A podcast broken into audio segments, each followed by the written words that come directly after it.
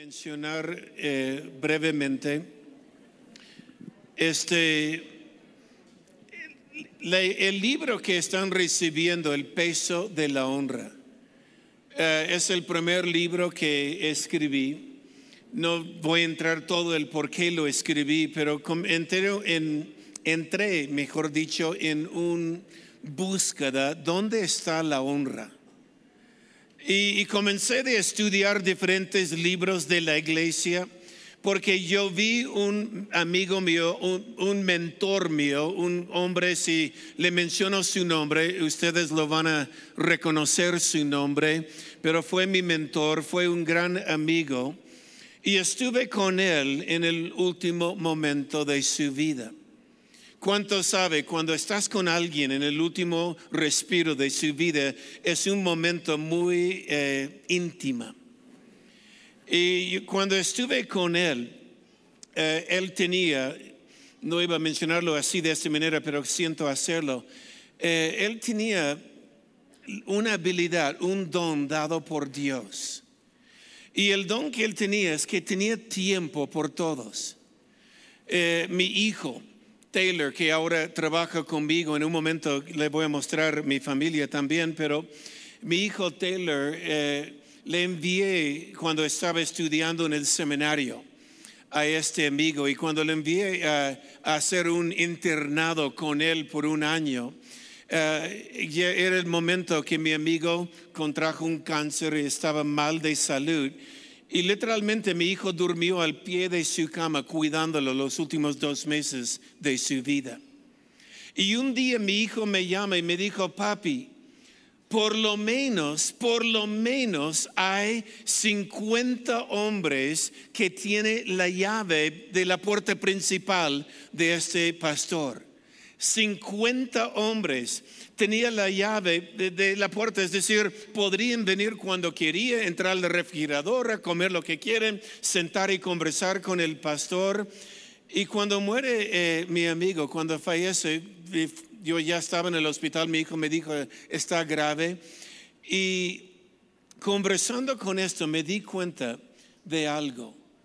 Los verdaderos padres espirituales, lo que algunos quieren llamar apóstoles. Eh, la Biblia dice, en la casa de mi padre muchas moradas hay.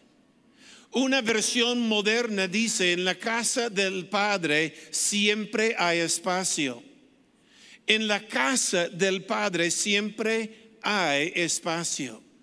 Y me di cuenta que los verdaderos padres en la fe tienen un, dado, un don dado por Dios que tiene espacio por ti. Hay muchos que ya quieren ser apóstoles, quieren ser líderes, quieren ser el padre espiritual, pero no tiene tiempo por usted. Y, y este, mira, los verdaderos padres, apóstoles, lo que quieren llamarlo, eh, los verdaderos siempre tiene espacio.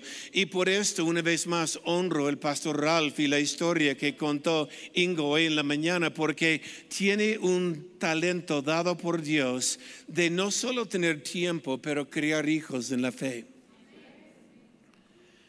Quiero honrar esto. Y diciendo esto, donde iba a ir, a veces me da vuelta, en un momento me voy a enganchar.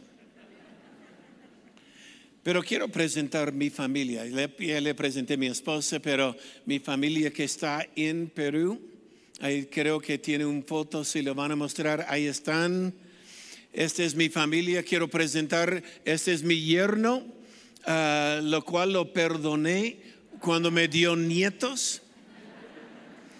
Amén. Cuando Él me dio nietos, ya mi hija está aquí. Mi hija dirige las alabanzas y administra una casa, se llama la Casa Gracia, uh, donde rescatamos señoritas de anorexia, bulimia, víctimas de abuso sexual. Uh, mi hija es la que la dedica. Gracias. Uh, y Pedro era el líder de jóvenes que tenía su ojo puesto en mi hija y ahora es el uh, administrador de la iglesia. Ahí está mi hijo Taylor, el alto, uh, con su esposa Shanita y bueno, mis siete nietos y mi esposa. Y se da cuenta, los últimos dos salieron uh, gemelas, idénticas. No se puede ver cuál es cuál, eh, son bien vacilones y llenan la vida con alegría. Entonces, cuando yo vengo la próxima vez con toda la familia, ya saben, este sí tampoco funciona, entonces voy a parar. eh, mira, tengo, nosotros hacemos un podcast con mi hijo Taylor. Y un día, entre el podcast que estuvimos haciendo, Taylor simplemente hizo mención de algo. Y sentí uh, en mi corazón hablar de esto, escuchando la pastora Inga y un gozo de volver a estar con usted. Hemos estado en un par de reuniones juntos antes y amo su amor por la palabra, su pasión por enseñar la palabra y la manera que la hace tan fresca. Y, pero tengo envidia también porque Dios le habla a ella antes de llegar.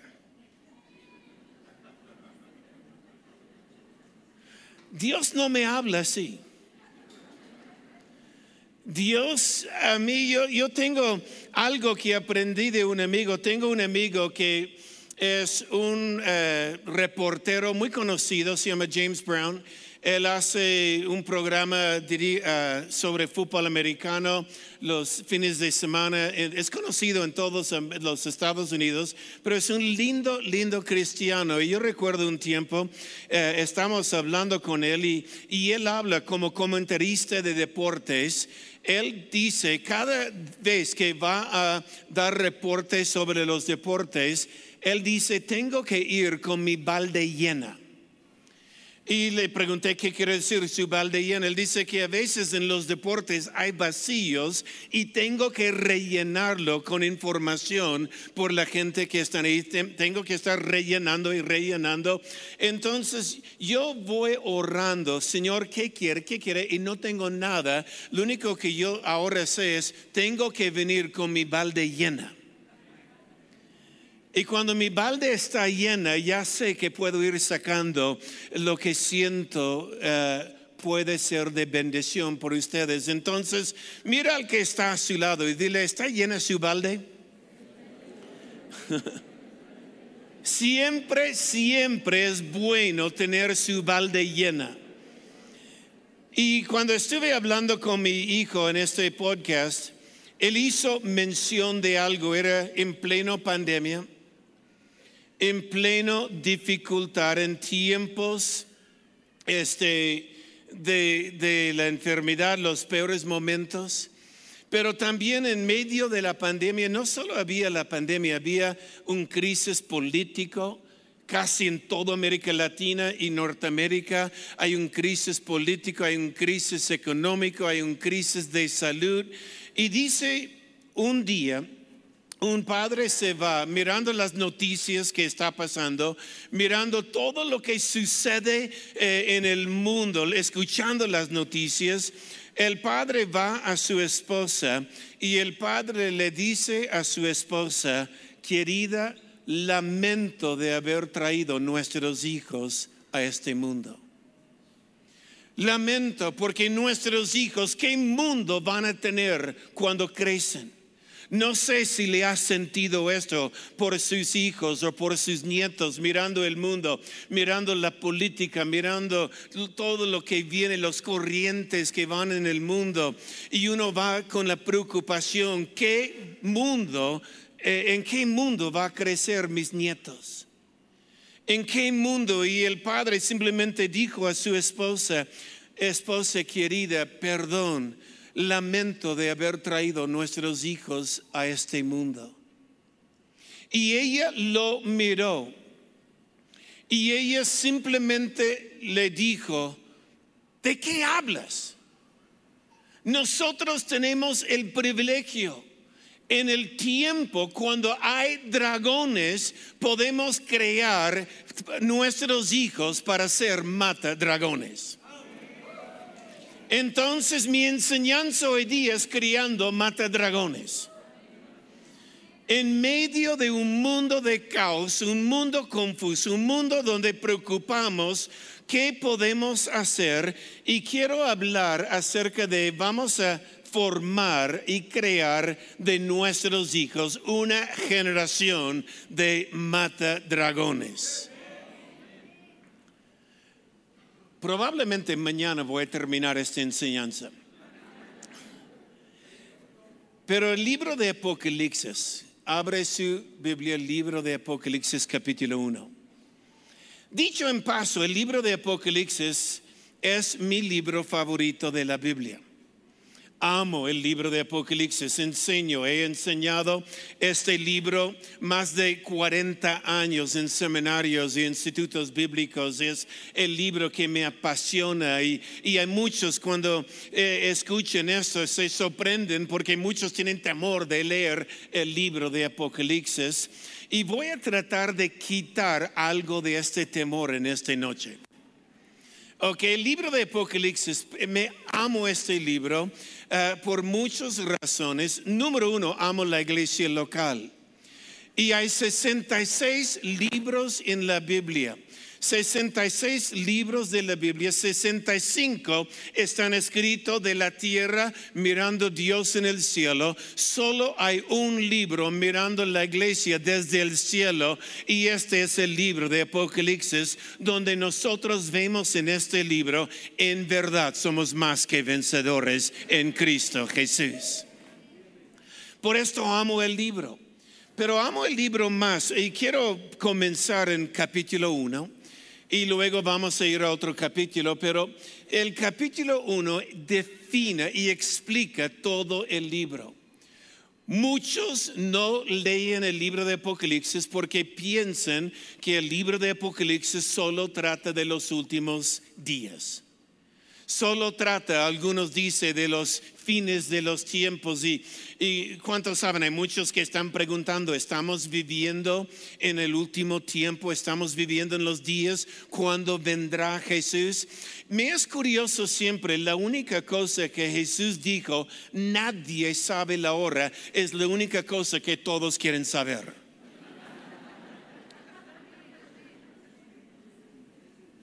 No sé si estos son los últimos días. Sé que Cristo volverá por su iglesia y sé que Él volverá y todo ojo lo verá, como dice en Apocalipsis 1.7. Pero eh, si estos son los últimos días, no sé, pero yo sé esto. Estos son los únicos días que yo tengo. Entonces quiero hacer lo mejor con ellos que puedo. Porque estos son los días que Dios me ha dado. Y en estos tiempos vivo, pero dice el capítulo 1, el verso 1, ese explica el propósito del libro de Apocalipsis. Capítulo 1, el verso 1, ¿qué dice 1.1?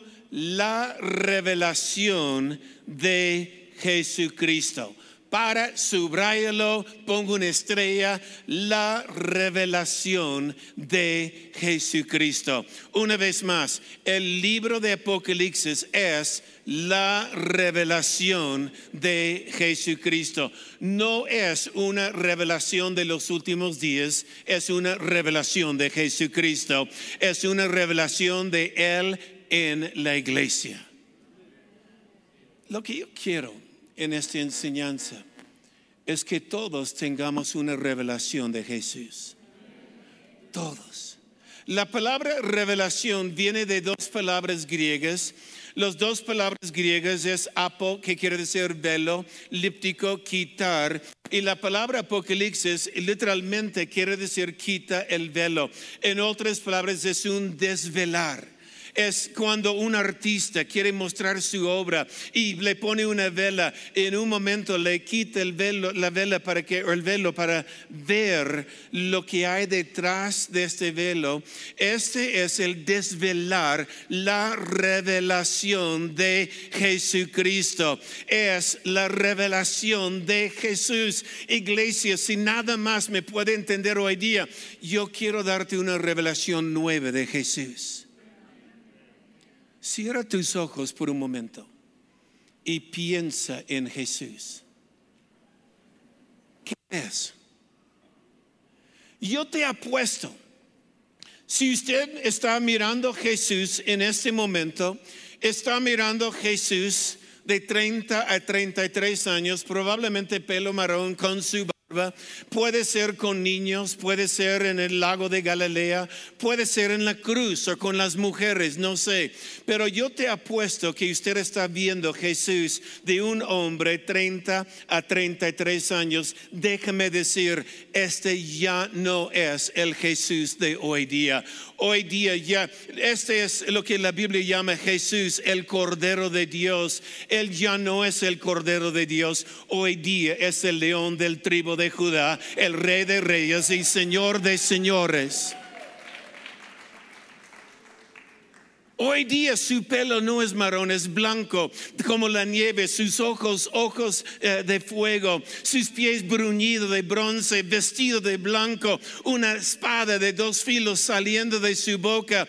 Y lo que vemos es Juan, que hace 60 años o más que Juan había visto Jesús. La última vez que Juan vio Jesús era Hechos capítulo 1, el verso 11, cuando él con los otros discípulos vieron Jesús en el monte del Carmelo. Eh, eh, lo vieron ascender y un nube le tapa y los ángeles le dicen, ¿qué hacen aquí mirando esta nube? Y ellos decían, ahí fue Jesús, ahí fue Jesús. Y el ángel dijo, sí, pero no no quedes mirando el último lugar donde lo viste. Tienes una cita en Jerusalén, porque en Jerusalén Él va a cumplir su promesa y enviar el Espíritu Santo. Muchos siguen viendo Jesús donde lo viste antes en vez de verlo donde Él va a estar. Donde Él va a estar ahora es una maravilla. Juan vio Jesús ascender. Y ahora la Biblia dice Juan está en el Espíritu, en el día del Señor. El día del Señor es el día domingo, eh, porque era el día de la resurrección. Y desde este tiempo en el Nuevo Testamento, la iglesia reunía en el día del Señor, el día de la resurrección. Y, y él estaba, amo esto, él estaba en el Espíritu, en el día del Señor. ¿Puede imaginar Juan solo en una isla encarcelado? Ya conocen la historia. Roma quería matar a Juan, lo hervían en aceite, no murió. Ah, ¿Por qué no murió? Porque Jesús dijo a Pedro en el lago de Galilea, ¿qué hay de ti si él queda hasta que yo venga? En otras palabras, eh, Jesús dijo, yo tengo que ir a Juan porque hay un libro más para escribir y Juan lo va a escribir. ¿Qué hay de ti, Pedro, si él queda hasta que yo vengo? Yo tengo un libro más y este libro es un regalo a la iglesia. Y Juan estaba en el Espíritu en el día del Señor y él está orando. Yo me imagino un hombre de 90 años, 80 y tantos años, ahí todavía enamorado con Jesús, alabando a Dios y de pronto oye una voz detrás de él como de trompeta. Y él voltea para ver la voz. ¿Y qué vea? ¿Qué vea? Es una trampa. Porque muchos van a decir Jesús. Sí vio Jesús. Pero mira, yo Juan, vuestro hermano, uh, y copartícipe vuestra en la tribulación en el reino, estaban en, la isla llamada Patmos por causa de la palabra de Dios y el testimonio de Jesucristo. Yo estaba en el Espíritu en el día del Señor y oí detrás de mí, una gran voz como de trompeta que decía, yo soy el alfa y la omega, el primero y el último. Escribe en un libro lo que veas y envíalas a las siete iglesias que están en Asia, Efesio, Esmirna, Pérgamo, Pérgamo Tiatira, Sardes, Filadelfia, Laodicea. Y volví para ver la voz que hablaba conmigo y vuelto vi siete candeleros de oro ¿Qué es lo que él vio? Siete candeleros de oro. Ay Dios, cómo amo esto. Porque la Biblia dice el tabernáculo de Moisés fue una sombra de nuestra morada celestial. Todos los muebles del tabernáculo se encuentran en el cielo todos los muebles, por esto era una sombra, por esto Moisés, cuando Dios le ordenó a Moisés construir el tabernáculo, no pudo, no había lugar por a mí me parece, era hazlo como Dios dijo, porque porque es una sombra de lo que hay en el cielo. Y no podría equivocar Moisés, no podría usar una madera más suave o más fácil de trabajar, no podría usar un metal más barato o más fácil de, de hacer tenía que ser como Dios dijo. Y había un candelabro de oro. Amo esto. Candelabro de oro, 66 flores. 27 un lado, 39 el otro lado, son los 39 del Antiguo Testamento, 27 del Nuevo Testamento, lámpara mis pies, es tu palabra, es una lámpara para nosotros, amo la palabra de Dios. ¿Y dónde estaba Jesús? en medio de los siete candelabros de oro. ¿Por qué me encanta esto? Mira el verso 20 eh, dice el misterio de las siete estrellas que has visto en mi diestra y de las siete candeleros de oro. Las siete estrellas son ángeles de las siete iglesias y las siete candeleros de oro que has visto son las siete iglesias. ¿Por qué amo esto? Porque este verso me dice, Jesús está caminando en medio de las iglesias. El candelero de oro, eh, pastor, tu iglesia es un candelero de oro. Cada iglesia representada aquí es un candelero de oro. ¿Qué quiere decir esto? Somos la luz del mundo. Somos la luz de este mundo. Jesús está en medio del candelero de oro. Por esto, Juan estaba en el Espíritu no es una revelación de los últimos días, incluye los últimos días, como Isaías, como eh, los otros libros de Daniel, como Mateo, Marcos y Lucas, incluye los últimos días, pero este es un libro que revela Jesús. No como fue, sino como es. Él fue el Cordero de Dios. Hoy día es el león del tribu de Judá. Hoy día es Rey de Reyes, Señor de Señores. Y cuando más leemos este libro y entendemos, más podemos darnos cuenta, en verdad, soy más que vencedor en Cristo Jesús. Voy a saltar ahora capítulo 12. Pensaba dónde iba a llegar el mata dragón capítulo 12.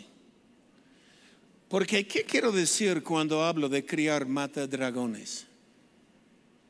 ¿Qué quiere decir? ¿Suena como crónicas de Narnia o Hobbit? No, es la Biblia. Uno de mis versos favoritos en toda la Biblia, capítulos favoritos en toda la Biblia, capítulo 12. Apareció en el cielo un gran señal, una mujer vestida del sol, con la luna debajo de sus pies y sobre su cabeza una corona de doce estrellas. Mire, esta mujer estamos viendo aquí es la iglesia, especialmente la iglesia del Antiguo Testamento, está coronado con doce estrellas. En el libro de Apocalipsis hay dos mujeres, esta mujer en capítulo 12 y luego la ramera en capítulo 17, 18. La ramera es curioso porque dice, yo soy la reina. Mira, la ramera no es la reina, la reina es la novia de Jesús que será la reina, es la iglesia, pero es lo que siempre quería el diablo. El diablo siempre quería ser adorado como Dios y por eso dice Babilonia, yo soy la reina. No, la reina vemos aquí, apareció en el cielo este señal, una mujer vestida de la sol y la luna debajo de sus pies, la gloria de Dios la vestía. Y dice, estando encinta, clamaba con dolores de parto y angustia de alumbramiento. También apareció otro señal en el cielo, y aquí un gran dragón escarlata, Ahí está el dragón. Y este es el dragón que tenemos que criar, mata dragones, ¿ok? También apareció en el cielo, he aquí un gran dragón escarlata que tenía siete cabezas y diez cuernos, y en sus cabezas siete diademas. Su cola arrastraba la tercera parte de las estrellas del cielo y las arrojó sobre la tierra. El dragón paró frente a la mujer que estaba para dar luz, a fin de devorar a su hijo tan pronto como naciese ella dio luz a un hijo varón que regirá con vara de hierro todas las naciones y su hijo fue arrebatada para Dios y para su trono. Hay tanto empacatado en esto. La mujer estaba encinta. Está hablando de de la mujer del Antiguo Testamento, la iglesia del Antiguo Testamento estaba encinta, estaba esperando el nacimiento del Mesías, estaba esperando que nazca, nazca el Cristo, nace Jesús, el que iba a gobernar eh, todas las naciones con un bar de hierro es Jesús. Y, y la Biblia dice, el dragón paró frente la mujer para devorar a su hijo tan pronto como naciese. Y podemos ver esto en la Biblia no solo cuando Herodes mandó a matar todos los niños, pero desde el huerto, desde el huerto, cuando Dios dijo al serpiente, un día la semilla de esta mujer va a aplastar tu cabeza. Desde este momento el serpiente paró frente a la mujer tratando de matar la semilla. Por eso vemos, por ejemplo, rey Saúl lanzando lanzas a David. ¿Por qué? Porque él llevaba la semilla. Vemos Israel siendo llevado cautivo en Babilonia y en otros lugares en Asiria. ¿Por qué? Porque llevaba la semilla y por fin llegó el, tiempo de alumbramiento y María ya eh, quería una vez más el dragón matar la semilla. Déjame decirle algo, cada vez que Dios está por hacer algo en tu iglesia, el dragón para frente a usted. Cada vez que usted quiere hacer algo en su vida, el dragón para. ¿Por qué? Porque él quiere abortar el milagro que está por hacer. Esto es lo que hace el, el dragón. Tengo que contar una historia de mi esposa. Tú la ves, es alta, guapa, flaca Y cuando nació nuestro primer hijo, mi hijo nunca nació pequeño, nació más de cinco kilos. Era un enorme. Y mi esposa quería hacer un parto natural. Entonces estuvimos en todas las clases, todo lo que hay que hacer, aprender a respirar, soplar, relajar, soplar. Yo tomé todas las clases también para aprender con ella, para hacer un coaching. Es tiempo de soplar y ya llegué de aprender cómo viene el dolor del parto. El dolor del parto comienza es suave y cada 10, 15 minutos y, hasta uno va preguntando, ¿esto es sí o es falso? Y, y llega un momento que ya no es cada 12 minutos, es cada 8 minutos lo que esto es, rompe el agua, sabemos qué es, vamos al hospital, llega el dolor cada vez más fuerte, cada vez más fuerte. Y normalmente cuando llega a cada 3 minutos, lo llaman transición. La transición son los momentos cuando las mujeres vuelven locas. Es cuando dicen cosas como, ya no quiero este bebé. O te miran y dicen, tú has hecho esto. El dolor viene cada minuto y medio. Y luego es un dolor intenso y un minuto y medio de relajo. Y, yo estoy mirando eh, ese gráfico que había, que eh, cuando estaba tenso, ok, está tenso mi esposa. Y déjame decir, mi esposa sería muy mala drogadicta nada, nada le funciona. Le metieron anestesias de epidural, todo lo que había, no funcionó nada. Sentía el dolor. Ya estuvimos más de 20 horas en el hospital esperando y entró la transición. Y esta transición cada minuto y medio, pero como mi hijo era enorme, no salía estaba más de tres horas en transición con la cabeza de mi hijo atrapado ahí y estaban que no salía, que no salía y mi esposa ya estaba, ya quiero ir a casa. Y yo estaba mirando el dolor y, y un momento los médicos dijo tenemos que correr. Entraron, ahora hay cuchillos, forceps lo llaman y hay pequeñas, medianas y largas. Entraron con las largas y tomaron la cabeza de mi hijo y yo no sé cómo aguanta, pero comienzan a jalar con toda la fuerza y mientras que están jalando con toda la fuerza yo estoy mirando a mi esposa diciendo, ay, cómo aguanta ella, cómo y mi hijo van a romper su cabeza y, están jalando y de pronto...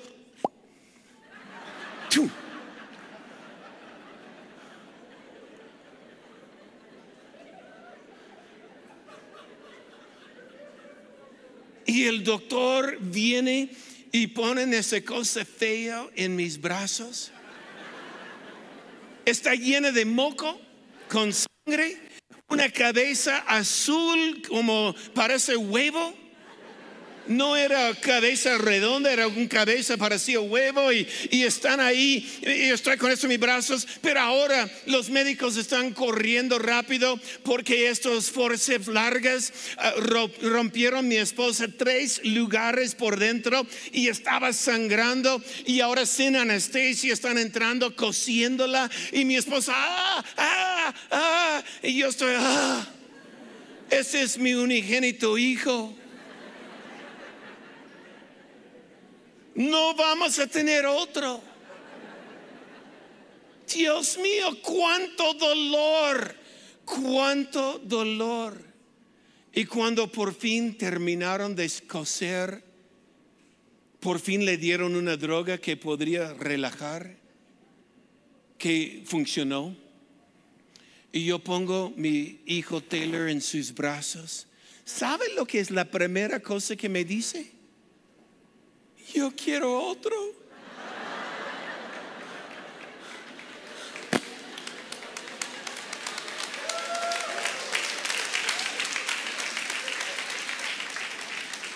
¿Por qué menciono esto?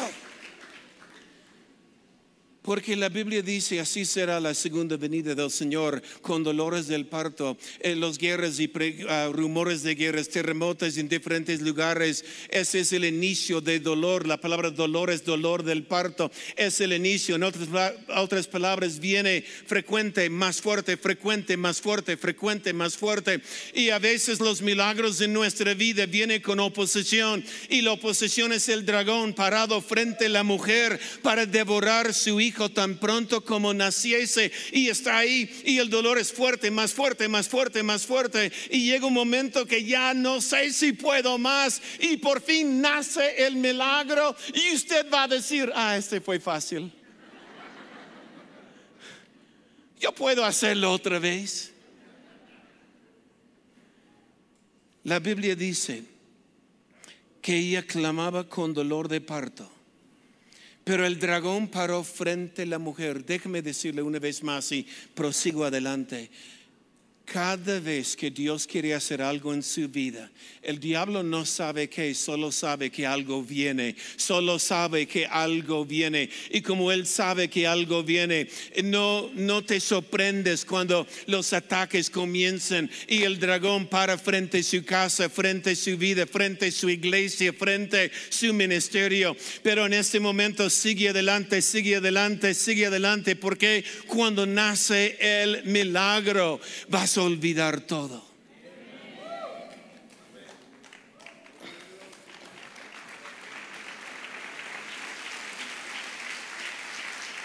Verso 7.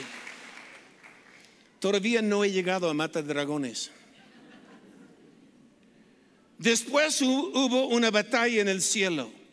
Miguel y sus ángeles luchaban contra el dragón y luchaba el dragón y sus ángeles, pero no prevalecieron, ni se halló lugar para ellos en el cielo. Fue lanzado fuera el gran dragón, el serpiente antigua, que se llama el diablo, Satanás, el cual engañó el mundo entero, fue arrojado a la tierra. Yo solo puedo imaginar la celebración en el cielo. Ya, gloria a Dios, no está aquí. Ok, mire, seguimos leyendo. Sus ángeles fueron arrojados con él. Entonces oí una gran voz en el cielo que decía, ahora ha venido la salvación, el poder, el reino de nuestro Dios y la autoridad de su Cristo, porque ha sido lanzado fuera el acusador de nuestros hermanos, el que acusaba los acusaba delante de nuestro Dios de día y de noche. Fue lanzado fuera el acusador de los hermanos, fue lanzado fuera. ¿Cuándo fue lanzado fuera? Es que todos nosotros tenemos esta imagen de Job Recuerda Job cuando Job y eh, Dios y el diablo tiene una conversación y el diablo dijo a Dios, yo no puedo hacer nada porque has puesto un cerco, lo tienes protegido.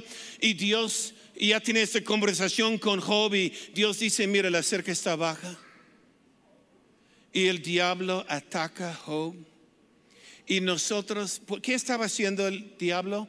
Acusando los hermanos, acusando el acusador de los hermanos, el acusador de los hermanos. Déjame decirle, iglesia, hoy día el acusador de los hermanos ya no tiene acceso a Dios en el cielo, ya no puede acusarte hoy.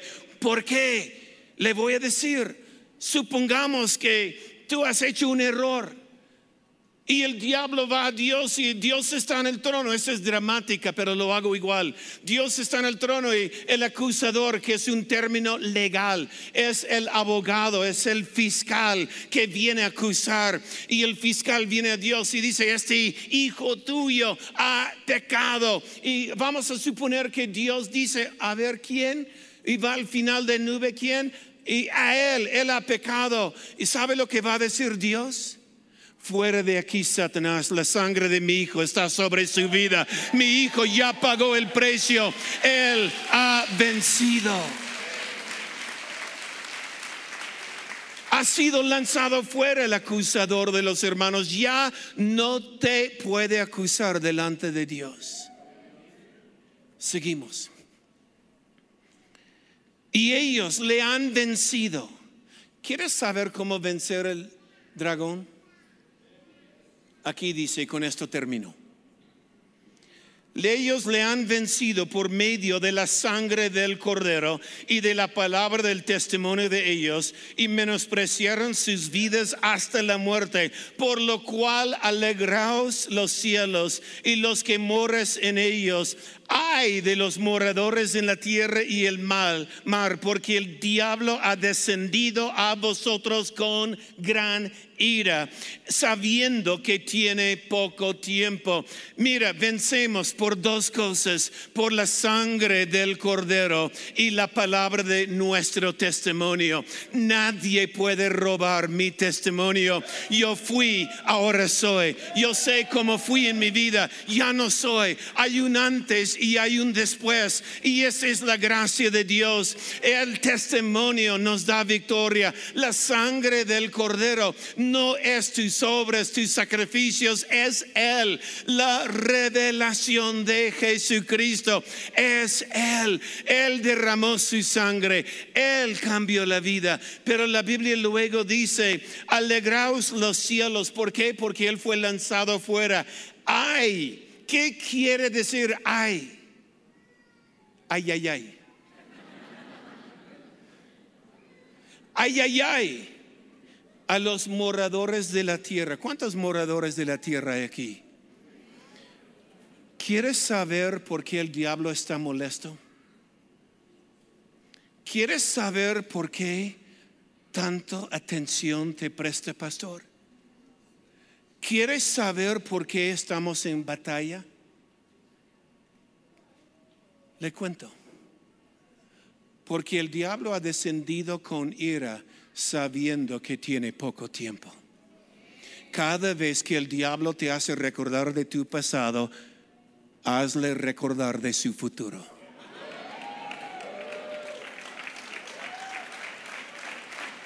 Él sabe que tiene poco tiempo. Él lo sabe. Él sabe que no hay mucho tiempo. Por eso va a hacer todo lo posible de alargar los tiempos. Porque Él sabe que tiene poco tiempo. Y si Él puede extender los tiempos, extender los tiempos, cansando la iglesia, peleando contra la iglesia, haciendo rendir algunos en la iglesia, haciendo decir gente, yo no quiero, no sé por qué he creado mis hijos en un mundo tan peligroso como esto, porque hay dragones, gloria a Dios hay dragones. Quiere decir algo, el milagro es cerca, porque el bebé está por nacer. Entonces, si yo puedo crear una generación de mata dragones, gloria a Dios, este es nuestro privilegio. Por esto los jóvenes en la iglesia y el trabajo que hacemos, hay que seguir adelante. Por lo cual alegraos los cielos. Verso 13.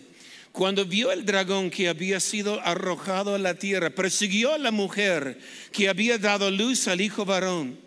Y le cedieron la mujer alas. Y esto podemos hablar después y ella fue protegida por el verso 17 para terminar.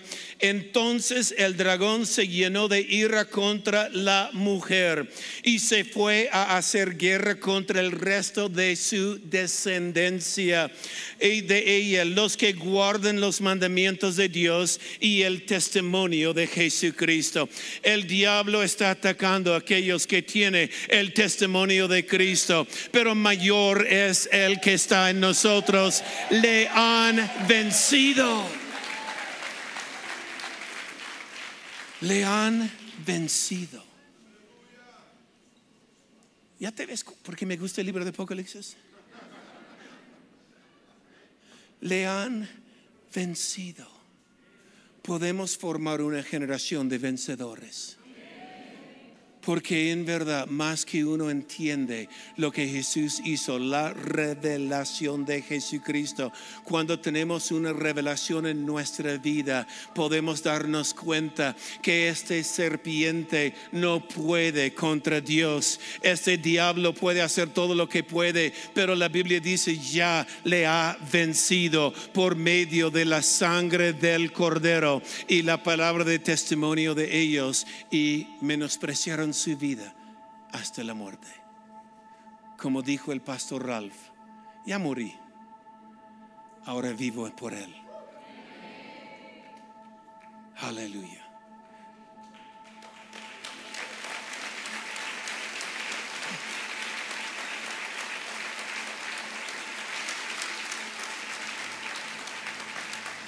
Yo sé que ahora hay muchos que durante este tiempo de pandemia han peleado contra el dragón. No ha sido tiempo fácil. Pastores, felicidades, llegaste en uno de los tiempos más difíciles en nuestra vida, has vencido el enemigo, has vencido. Y en este momento le doy toda la felicidad. Gracias a Dios por su fidelidad. Gracias a Dios porque no te has rendido. Gracias a Dios que sigues parado y en una conferencia unido con otros hermanos. Felicidad. Porque le ha vencido.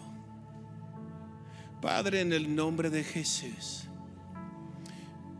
que mueve tu Espíritu Santo, Señor, y no solo pido victoria, pido que abra los ojos de nuestro entendimiento Señor, que podemos tener esta revelación de la altura, la anchura, la profundidad y la amplitud del amor de Dios para nosotros, Señor. Podemos tener también toda la convicción de lo que el enemigo quiere hacer es simplemente porque sabe que tiene poco tiempo. Pero Señor, tú vas a traer luz al milagro, eh, los milagros que la iglesia ha estado esperando, los milagros que las familias necesitan, los milagros que necesitamos nosotros que sentimos que hemos sido atacados. Pero Señor, has levantado y estás levantando una generación de matadragones en el nombre de Jesús. Gracias, mi Dios. Amén.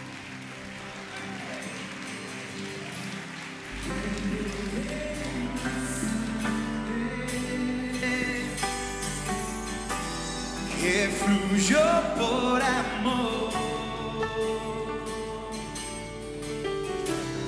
Hay poder en la sangre que derramó.